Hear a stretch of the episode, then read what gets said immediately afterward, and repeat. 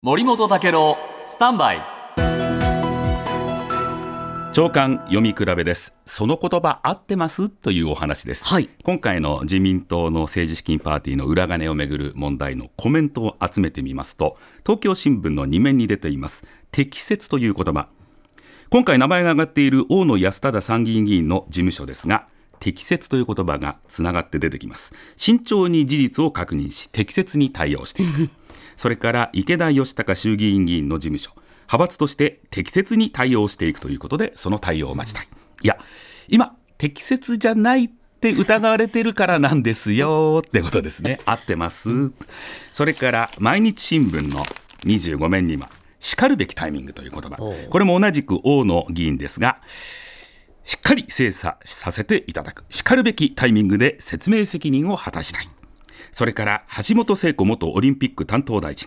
今申し上げることはできないがしかるべき時に説明責任を果たしていきたい、しかるべき時しかるべきタイミング今じゃないですかね。ということで合ってます？その言葉それからやっぱりとどめを刺すのはこの方ですよね、谷川弥一衆議院議員、えー読み上げますよ、あこれ、私が今、読み上げますよと宣言してるんじゃなくて、彼自身の言葉がまずこう言ってます、あはい。え囲み取材でもう思いっきり文章を読んで、えー読み上げますよ、清和政策研究会のパーティー券の問題について、刑事告発を受けている案件でもあり、事実関係を慎重に調査、確認して、適切に対応してまいりたい。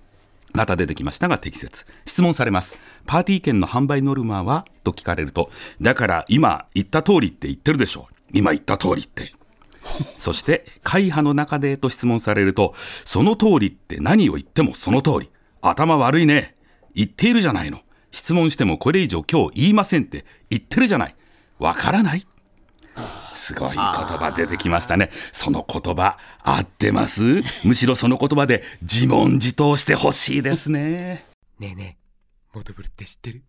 もとぶるそうそう、モトブル。もとぶるそうそう、モトブル、モトブル。そんな僕たちモトブルのレギュラー番組が始まりました。毎週日曜午後11時から配信スタート。歌あり涙ありの30分ぜひお試しください。